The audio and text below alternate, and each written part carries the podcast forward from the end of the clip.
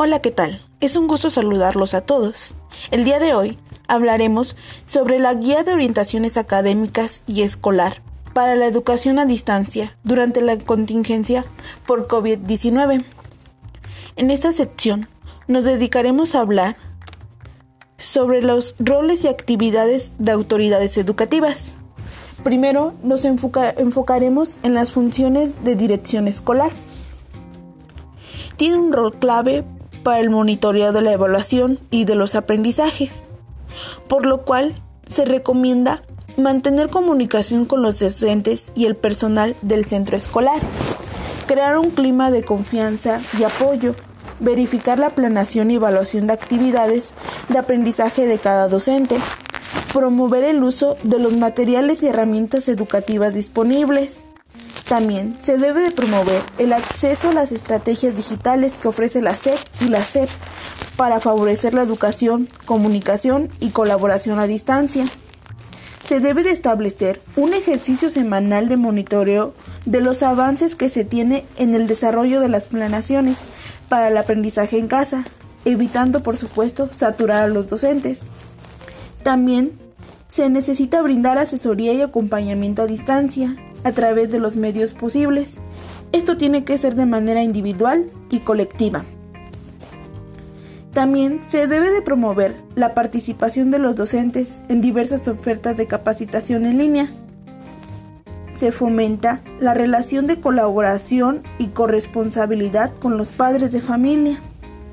Se coordinan las sesiones de consejo técnico escolar que la autoridad nacional y estatal determine conforme a los medios disponibles, ya sea presencial o de manera virtual.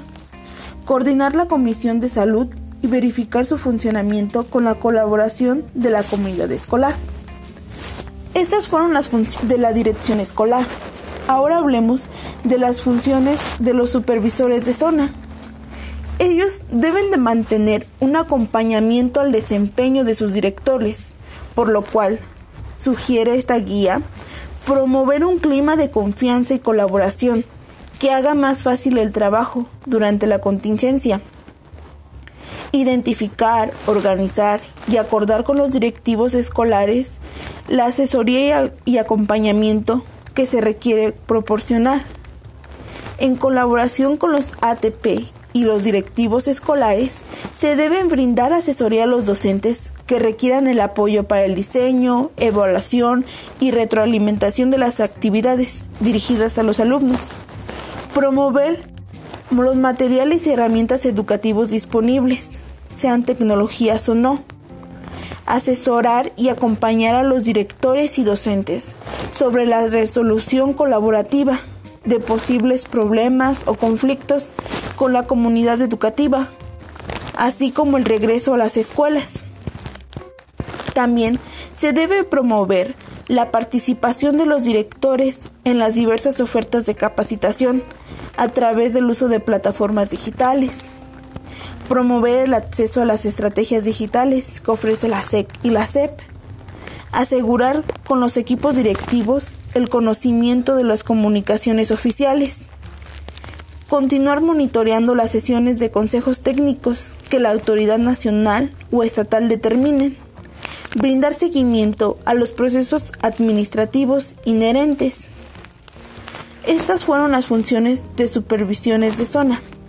Por último, tenemos las jefaturas de sector, que también tienen una, también tienen una responsabilidad en el ámbito educativo. Su principal función es el acompañamiento y asesoría.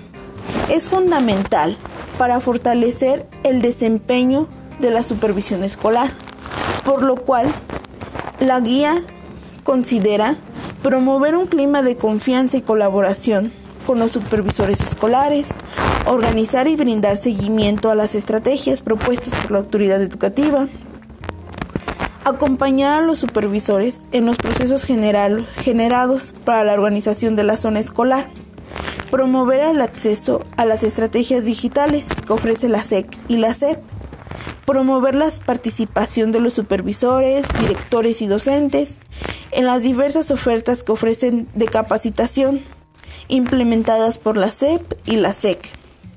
realizar y promover las sesiones de trabajo virtuales para proporcionar asesoría y acompañamiento colectivo, asesorar y acompañar a los supervisores sobre la resolución colaborativa y pacífica de posibles conflictos que pueden surgir en la comunidad educativa.